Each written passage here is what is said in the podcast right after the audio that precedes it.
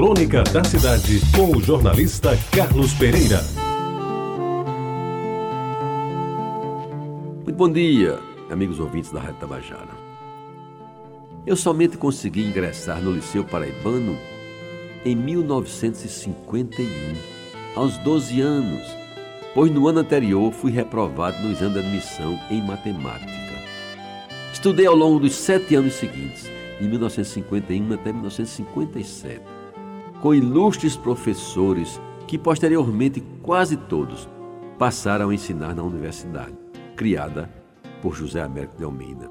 Eu lembro muito bem de Juvenal Coelho de latim, substituído por Manuel Cavalcante, recém-saído do seminário, de Celestin Marius Malzac de francês, autor do livro Estudo dos Verbos Franceses, cujo exemplar ele me dedicou como prêmio ao meu aproveitamento em francês, que foi substituído por Dona Mauri Albuquerque. Do professor Diógenes Sete Sobreira de inglês, de Dona Daura Santiago Rangel de matemática, do Dr. Emmanuel de Miranda Henriques de biologia, professor Manuel Coitinho de ciências, Dona Argentina Pereira Gomes de português, engenheiro José Carlos Dias de Freitas de física, químico e depois colega de turma Dilson de Souza Melo de química, Aníbal e Hugo Moura, pai e filho, professores de História. Vilermano Luna, Hermano de Oliveira Lima e Aurélio de Albuquerque de Geografia. Olívio Pinto e Dulce Ramalho de Desenho e Anísio Borges de Espanhol, que se ensinava também naquela época. Pois bem, nos meus tempos de liceu, o colégio teve quatro diretores.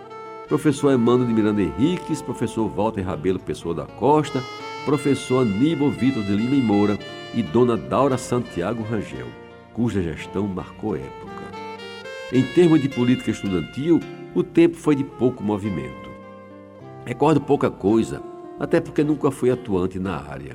Sei da vanguarda estudantil, que foi criada e dirigida por alguns colegas que, ao que se dizia, se preocupavam muito mais com a venda das carteiras estudantis, que davam direito a 50% de abatimento nos cinemas, do que com a política estudantil propriamente dita o que terminou originando uma dissidência com a criação de uma Associação dos Estudantes Secundaristas da Paraíba, AESP.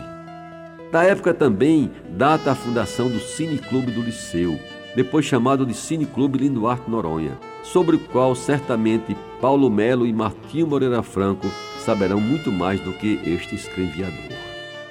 Por agora, são coisas que lembro do velho Liceu Paraibano, além da gostosa história da minha cachumba, conhecida também como papeira, que agora eu repito neste microfone.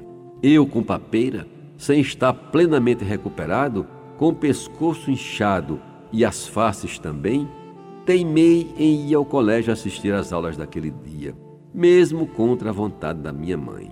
Dona Daura Santiago Rangel, que era diretora e que era determinada e disciplinadora, ao me ver subindo a velha e monumental escadaria do liceu, me repreendeu com veemência e disse para todo mundo ouvir: Vá embora para casa, menino, e tome cuidado, senão esse inchaço desce para os seus testículos.